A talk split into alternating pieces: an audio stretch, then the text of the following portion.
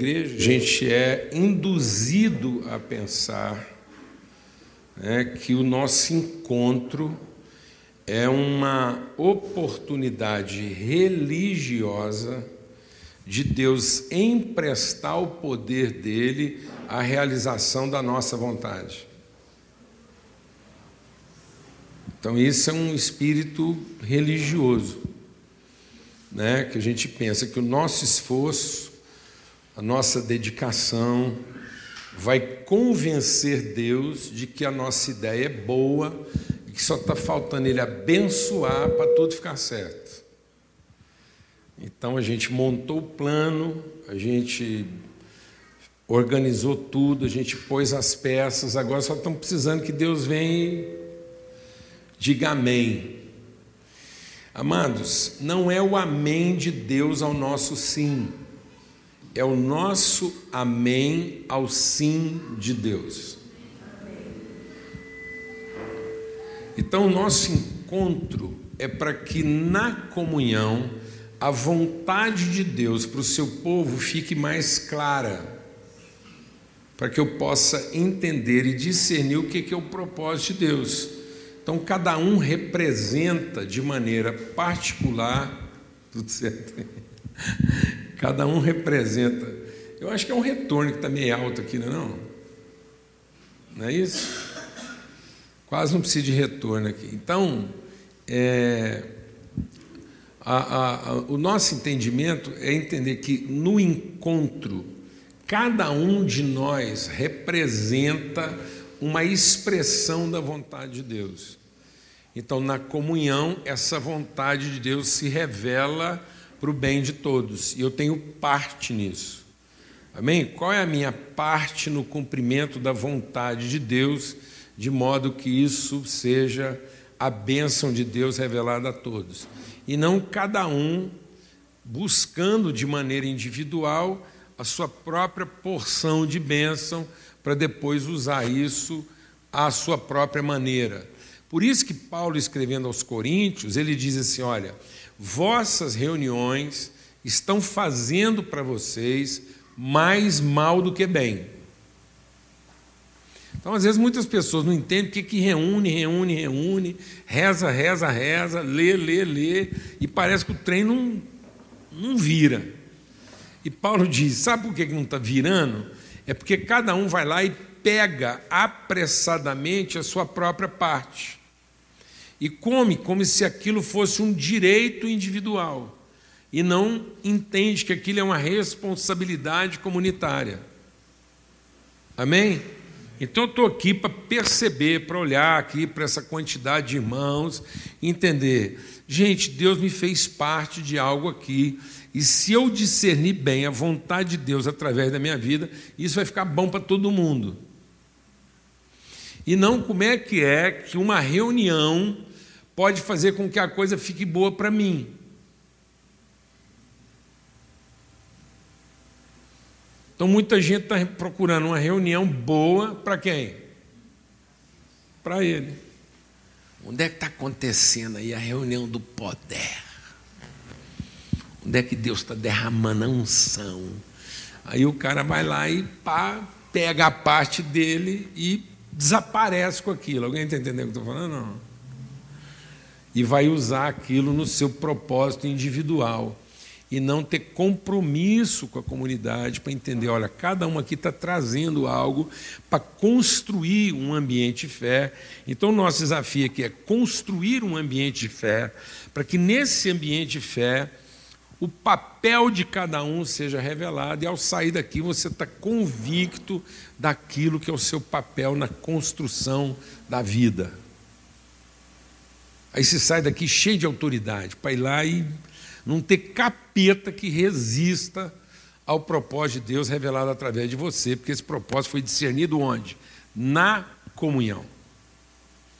Aí você pode estar lá assim no, no sumido lá, você está lá assim na parte mais isolada, mas a vontade de Deus que você discerniu para a sua vida foi discernida onde? Na comunhão, então você está lá cheio de autoridade, ainda que pareça que você não tem nenhum poder. Então não vem aqui buscar poder. para fazer a vida do jeito que você quer. Vem aqui encontrar a autoridade que vai dar para você condições de vencer até aquilo que você não tem poder. E aí você vai ver o que é a operação de Deus, porque você vai estar numa situação que todo mundo acha que você não tem poder, mas você está cheio de quê?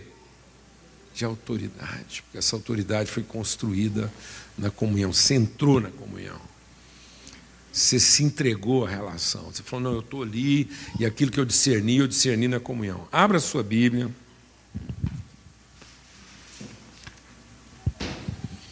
No Evangelho de Lucas,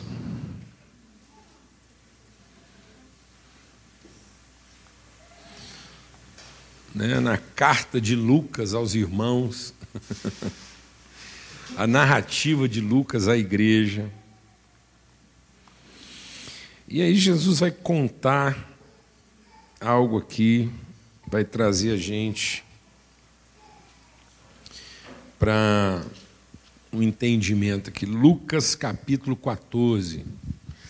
Vamos ter uma palavra de oração aqui. Pai de misericórdia, nosso Pai, nesse tempo de comunhão, aqui na comunhão dos santos, na comunhão da família, nós queremos discernir, discernir mesmo, nossos olhos sejam iluminados, nosso entendimento transformado naquilo que é a vontade do Senhor para a nossa vida, Pai no nome de Cristo Jesus. Amém. Um forte abraço para todo mundo que está online aí com a gente. Joana, Gianine, Maria, todo mundo que está aí. Alguns estão aí assim em secreto, né? Mas é, talvez eles estão cumprindo a maneira, os irmãos estão cumprindo a maneira de cada um, aquilo que Jesus falou, né? entra no teu quarto em secreto, o teu pai que te vê em secreto. Então, tem gente que levou isso muito literal, né? Olha lá, tem uns irmãos lá que estão em secreto lá. Amém? Você sabe que está ali, mas ele está escondidinho. Dá um jeito irmão. Eu já falei, nós vamos virar aqui a igreja do véu também. Porque os irmãos que não deu tempo assim de dar uma retocada na maquiagem, acordou assim meio inchado, manda um véu aí e apareça. Amém? Jesus rasgou o véu mesmo, a gente vai conseguir ver além do véu. Vamos lá. Lucas 14, a partir do verso 15, diz assim: Ao ouvir tais palavras, os que estavam à mesa com Jesus lhe disse: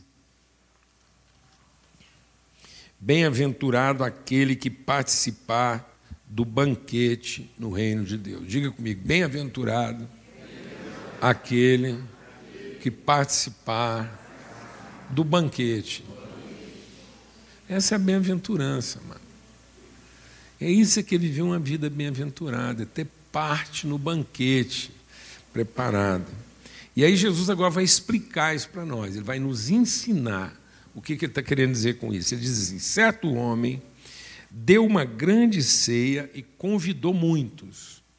Então o que, que o texto está dizendo? Um homem deu uma ceia, ele preparou, ele organizou e ofereceu e convidou. Então, quem convidou? O homem. Não foram os convidados que convidaram o homem. Então não é a gente que convida. Nós somos o quê? Convidados. E tem hora que a gente continua orando como quem convida. E não orando como quem foi convidado. Como é que você ora, amado? Como é que você conversa com Deus? Como quem convida? Ou como quem foi convidado? Está vendo a diferença?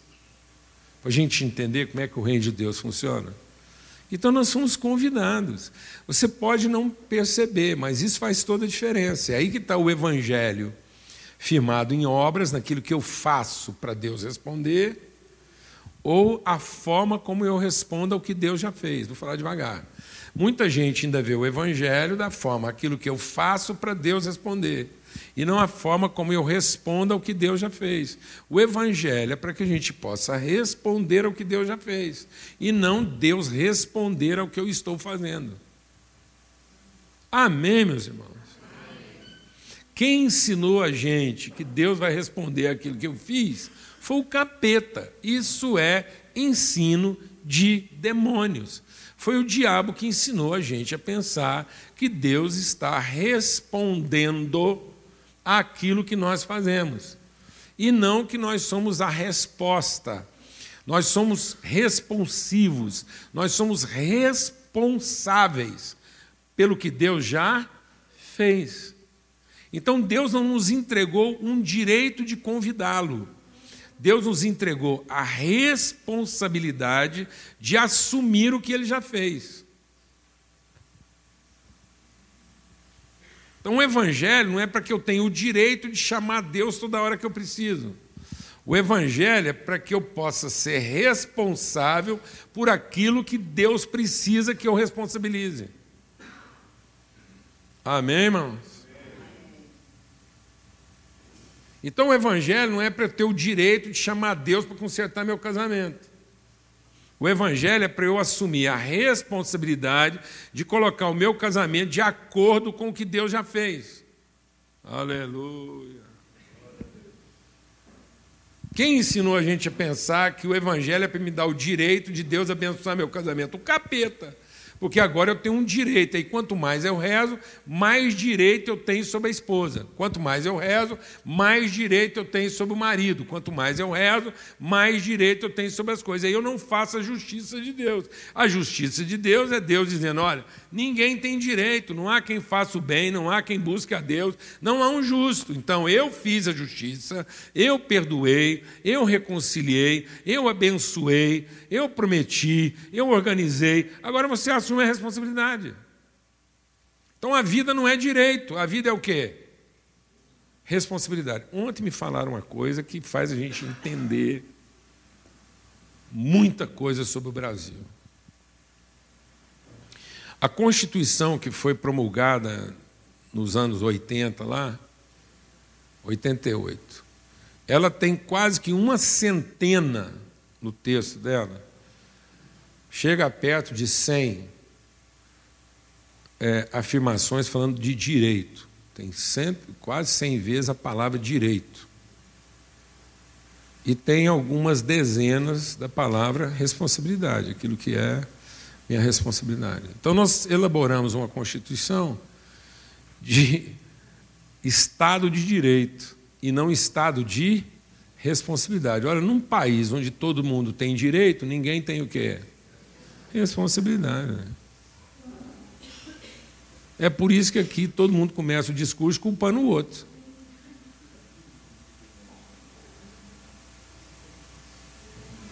É desse jeito. Aqui tem sempre alguém responsável pela minha infelicidade.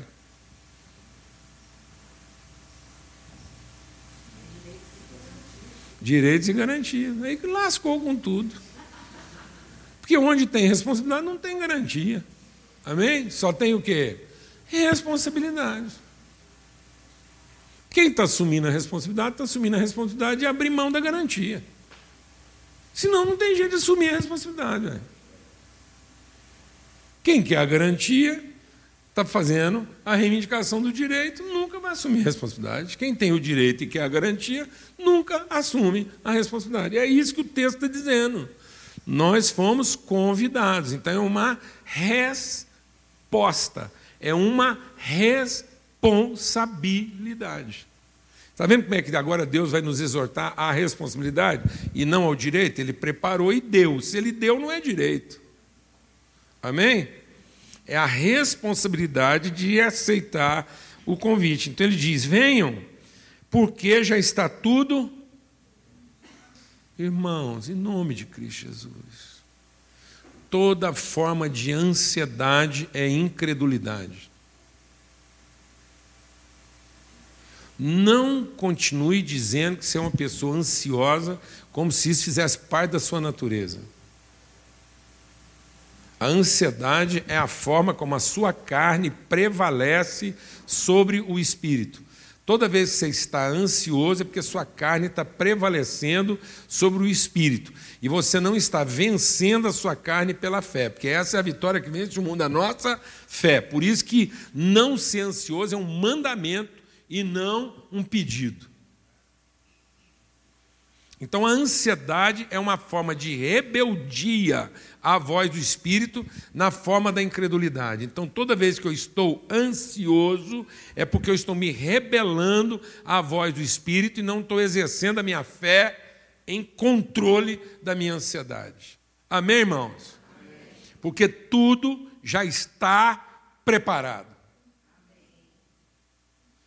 Então a fé é para mim acessar o que está preparado e que eu ainda não vi. E não a fé é o direito de adquirir o que eu ainda não tenho. Então a fé não é um exercício do direito religioso. A fé é o exercício de uma natureza espiritual. A fé não me confere direito, a fé sustenta a minha responsabilidade. É porque eu tenho fé que eu assumo o risco de assumir a responsabilidade, porque eu sei que está tudo preparado. Então a fé não é para eu ter direito a ter o que eu não tenho. A fé é para que eu possa assumir o risco da responsabilidade daquilo que eu ainda nem vi. Glória a Deus. Porque tudo está preparado. Mas todos eles, todos os convidados, um por um, começaram a se desculpar. Agora, amado, vem aí nossas desculpas. Nossas desculpas são: comprei um campo e preciso vê-lo. Outro diz: comprei cinco juntas de bois e tenho que experimentá-las. E outro diz: me casei.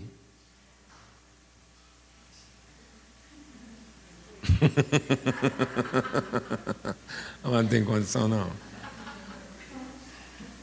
Agora você vai entender.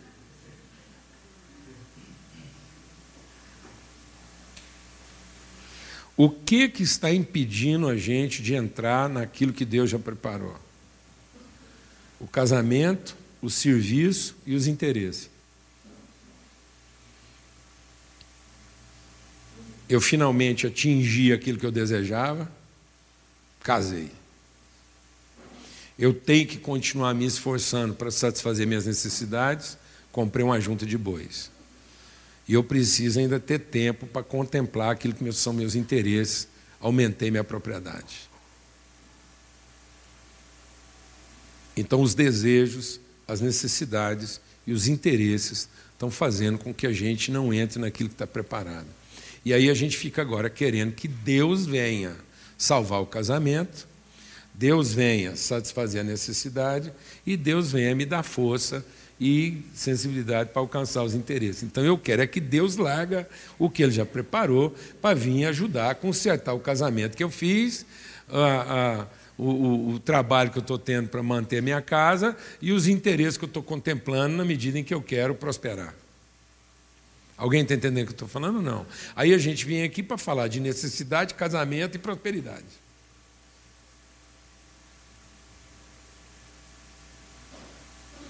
Fala para mim o que, que ocupa todo o tempo das nossas orações, irmão. Nós estamos o tempo todo conversando com Deus. Deus, eu casei, e aí? Não dá para o senhor largar esse jantar aí que o senhor fez para todo mundo e vir me ajudar? Porque eu achei que esse casamento ia ser uma coisa, ele virou outra. Era tudo que eu desejava e agora é tudo que eu tenho medo. Oh Deus, a junta de boi que eu comprei ficou velha, não está dando conta de arar o chão que eu preciso. E para piorar, eu ainda aumentei o campo. Dá para o senhor vir salvar a empresa que eu ampliei?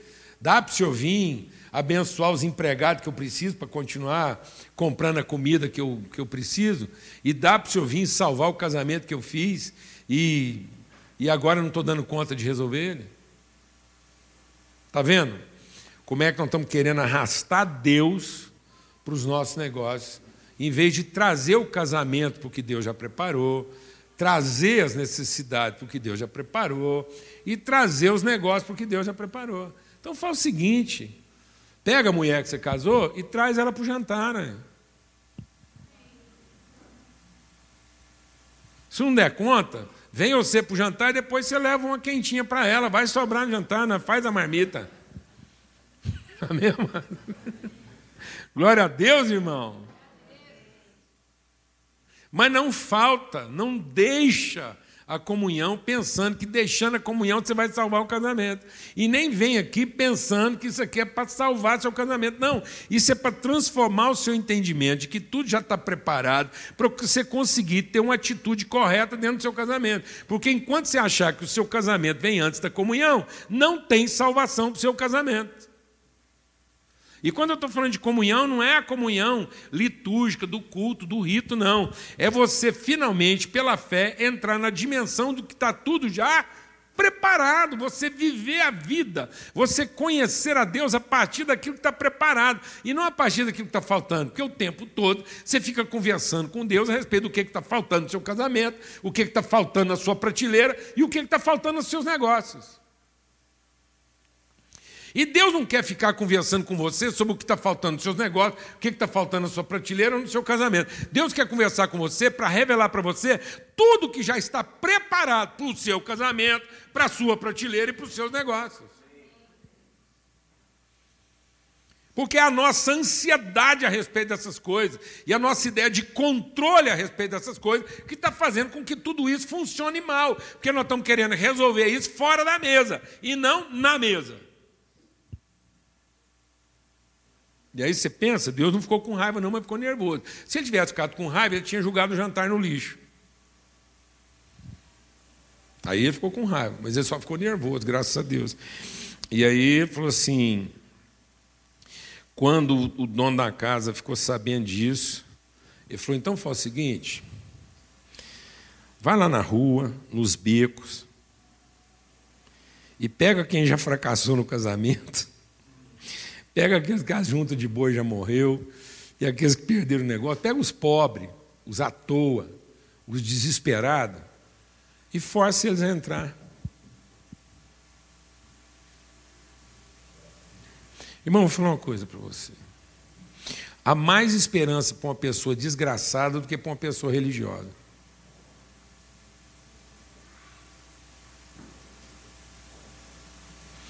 Há mais esperança para uma pessoa desgraçada do que para uma pessoa religiosa. A pessoa religiosa ela já estabeleceu seus ritos e agora quer que Deus abençoe seus ritos. O rito do casamento dela, o rito da, das necessidades dela e o rito dos interesses dela.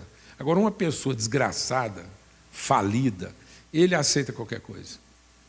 Então há mais esperança para ele.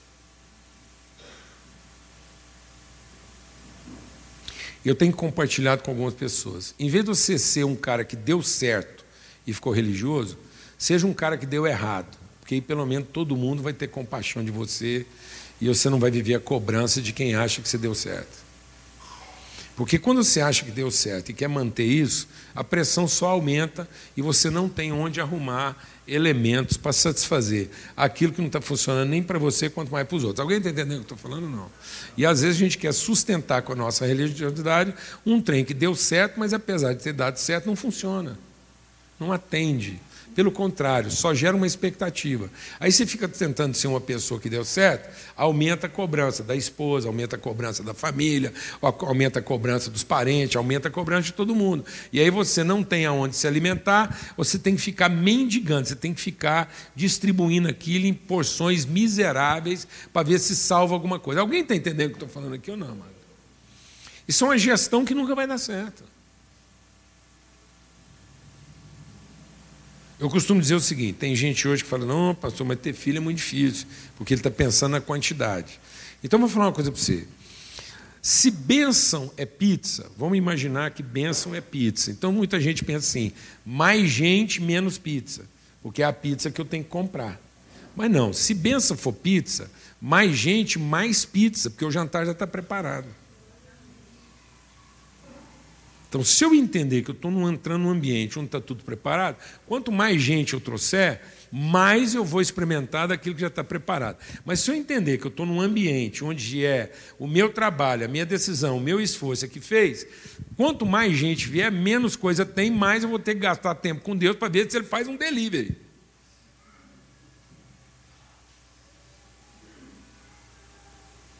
Amém, irmãos? Em nome de Jesus. Ele diz: mais tarde o servo disse: Patrão, já aviso o que o senhor mandou. E ainda há lugar. Amado, vamos sair daqui com esse entendimento. Se eu entrar no ambiente que Deus já preparou, eu posso pôr o tanto de gente que for e ainda vai sobrar lugar. Se eu tentar trazer Deus para o ambiente que eu preparei, pode ser o tanto que for que vai faltar. Se você anda com a sensação que está faltando, é porque você está tentando trazer Deus para o ambiente que você preparou. Mas se você quiser viver uma vida na certeza que sempre vai ter mais do que o tanto de gente que está lá para consumir, então você entrou no ambiente que Deus preparou. Se o que te perturba é o que pode faltar, então você ainda está tentando trazer Deus para o seu ambiente. Se você se ocupa em pensar que ainda poderia ter mais gente naquilo que você está vivendo, então você entrou no ambiente que Deus preparou. Se a sua ansiedade é com o que vai faltar, então esse é o ambiente que você preparou. Mas se a sua angústia é que podia ter mais gente, então esse é o ambiente que Deus preparou. Então o que que povoa seu coração? A ansiedade que pode faltar ou a angústia de que podia ter mais gente? Você passa o dia todo pensando em ter mais gente, ou você passa o dia todo pensando que está acabando? Seja honesto. Se você passa o dia todo preocupado que pode estar tá acabando, esse é o ambiente que você preparou. Esse é o casamento que você fez, esses são os bois que você comprou, esse é o campo que você estendeu. E Deus não está nele. E ninguém vai conseguir trazer Deus para isso. Você não vai conseguir trazer Deus para o casamento que você fez. Você não vai conseguir trazer Deus para o negócio que você montou. Você não vai conseguir trazer Deus para a estratégia que você estabeleceu. Mas você pode pegar a sua estratégia e levar para o ambiente que Deus preparou. Você pode pegar o seu casamento e levar para o ambiente que Deus preparou. Você pode pegar toda a sua vida e levar para o ambiente que Deus preparou. E quando você estiver nesse ambiente e perceber que não vai faltar, você consegue lidar melhor com o seu casamento, você consegue lidar melhor com a sua empresa, você consegue lidar melhor com as suas necessidades. Mas enquanto você está tentando trazer Deus para isso e ele não vem, você nunca vai conseguir lidar bem com isso. Porque Deus não quer vir abençoar o casamento que você fez, a empresa que você montou, o negócio que você está tocando. Deus quer que você entre naquilo que Ele já preparou, para que tudo aquilo que você faz já seja abençoado. Deus já te abençoou. Para o seu casamento funcionar, para o seu negócio funcionar, para a sua empresa funcionar e para as suas necessidades serem satisfeitas. É isso que Ele está dizendo. Então diz o Senhor: sai pelos caminhos e agora obrigue todos a entrar para que a minha casa fique cheia, porque digo a você que nenhum daqueles que foram convidados e recusaram vão provar disso. Então cuidado. Porque às vezes quando a gente recusa um convite de Deus, a gente pensa que ele vai aceitar o nosso.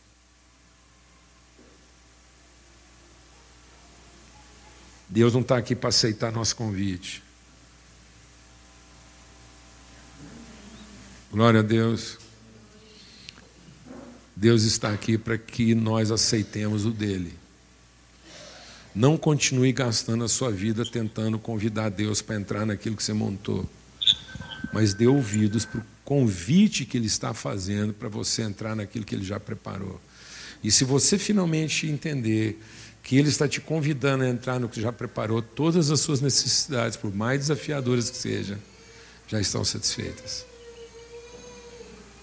Respeito da minha casa, respeito dos meus filhos, respeito do meu trabalho, da minha empresa, da minha saúde, está tudo lá preparado. Há um plano.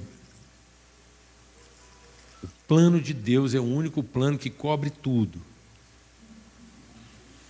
Eu duvido que alguém aqui tenha um plano que cobre saúde, casamento, briga de filho. Você conhece algum plano que cobre tudo? Não, tem gente que tem que fazer um seguro para cada coisa. Vou te falar, eu faço parte de um plano que cobre tudo. Cobre vestir de noiva. Cobre. Cobre chá da tarde. Amém? Expressões que nenhum outro plano vai cobrir. Eu vou compartilhar uma coisa com vocês aqui, sem nenhuma vaidade, mas com profundo temor e tremor. Domingo passado eu recebi uma imagem, uma foto, de um envelopinho do gasofilácio. Sabe esse envelope amarelo que fica aqui no gasofilácio? Aí o irmão da igreja me mandou uma foto, no envelope estava escrito assim, ó. Paulo Júnior, o melhor pastor do mundo, Caléu. O filho do Boca. Filho do Boca deve ter quantos anos? Dez? Nove, dez anos, né? Com a letra tudo garranchada. Me mandou essa mensagem. Agora arruma uma pessoa chata para me aborrecer depois de um bilhete desse. Pode arrumar, pode andar no mundo aí e pega um encrencado para me torrar a paciência. Ver se ele consegue me perturbar depois de uma declaração dessa. Um amigo de 10 anos de idade, suas meninas, com todo o drama que elas vivem, com tudo que a gente vive, há um lugar preparado. Não saia desse lugar pensando que você vai conseguir arrastar Deus para os seus planos mas coloque todos os seus planos no lugar onde tudo já está preparado. Amém. E aí você vai perceber que ainda há lugar. E aí o seu esforço, em vez de ficar tentando controlar as coisas para ver se não falta, o seu esforço vai ser trazer mais gente para que ninguém fique de fora. Glória a Deus. Aí aquele cunhado perturbado, você traz ele também. A sogra doida, você traz ela também. E devagarzinho ela vai ficando boa. Amém? Minha sogra já morreu, posso falar à vontade. Mas minha sogra foi uma mulher muito ferida, muito ferida. E quando eu finalmente encontrei com minha sogra, ela falou para a Lana: não casa com esse rapaz, que é uma latada. Esse rapaz é crente, vai acabar com sua vida e vai te levar para as missões. Você nunca mais vai ter sossego. E ela estava certa. O duro é que ela estava certa. Acabei com a vida da Lana. E aí, e aí o povo falava assim: não adianta, sua sogra é antissocial, ela só tem as amigas dela de baralho.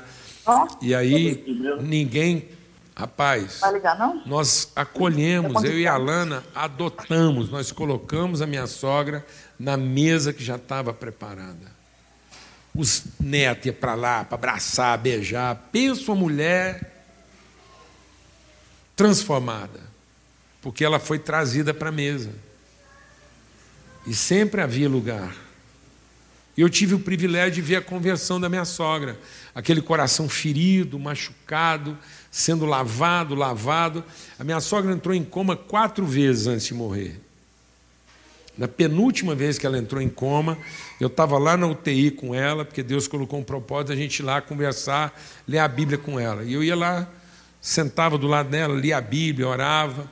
Numa das vezes lá, Deus colocou no coração de falar com ela, para ela entrar nesse lugar, convidar ela para ela entrar nesse lugar de Deus, da paternidade, da família. E eu falei: você só está me escutando? Aperta minha mão. E eu senti uma leve pressão na minha mão. Mas para mim não ficar achando que era só uma, uma viagem minha, ela voltou do coma. E aí a gente estava um dia na casa dela conversando, ela falou assim: Paulo Júnior, quando eu estava lá no hospital dormindo, eu tive um sonho. Foi é mesmo? Ela falou: é, eu sonhei que você estava orando comigo e eu coloquei meu coração na presença de Deus. Foi não, minha sogra, foi sonho não. Isso aconteceu. A gente estava lá, juntos. Amém, amados? Não tente trazer Deus para as coisas que estão desarrumadas na sua vida. Pega tudo que está desarrumado na sua vida e finalmente receba e se submeta ao convite de Deus de entrar nesse ambiente onde já está tudo preparado. E você vai poder trazer todas as pessoas desarrumadas que você conhece. Você não vai ter medo delas. Porque quando você está no controle, qualquer pessoa desarrumada você fala: Meu Deus, chegou mais uma conta. Não, amado, chegou mais um convidado, a conta está paga. Aleluia. Você está trazendo mais alguém problemático, é só para você entender o tamanho do crédito que você tem e não do tamanho que vai ficar a conta. Glória a Deus. Aleluia. Só para descer mais coisa da prateleira. Porque já está tudo preparado. Vamos ter uma palavra de oração. Peça essa transformação de entendimento na sua vida, no seu coração. Fala, Deus, me ajude, me força, porque às vezes você vai precisar de ajuda. Fala, Deus, me força, me agarra, me puxa, me empurra, faz o que for preciso, mas eu quero entrar nesse lugar onde já está tudo preparado. Eu quero passar de alguém que tem o direito de ter alguma coisa alguém que tem a responsabilidade de servir o que o Senhor já preparou. Amém?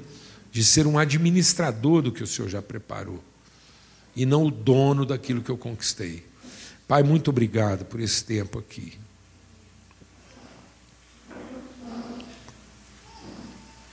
Libera mesmo, Senhor, o nosso coração da escravidão.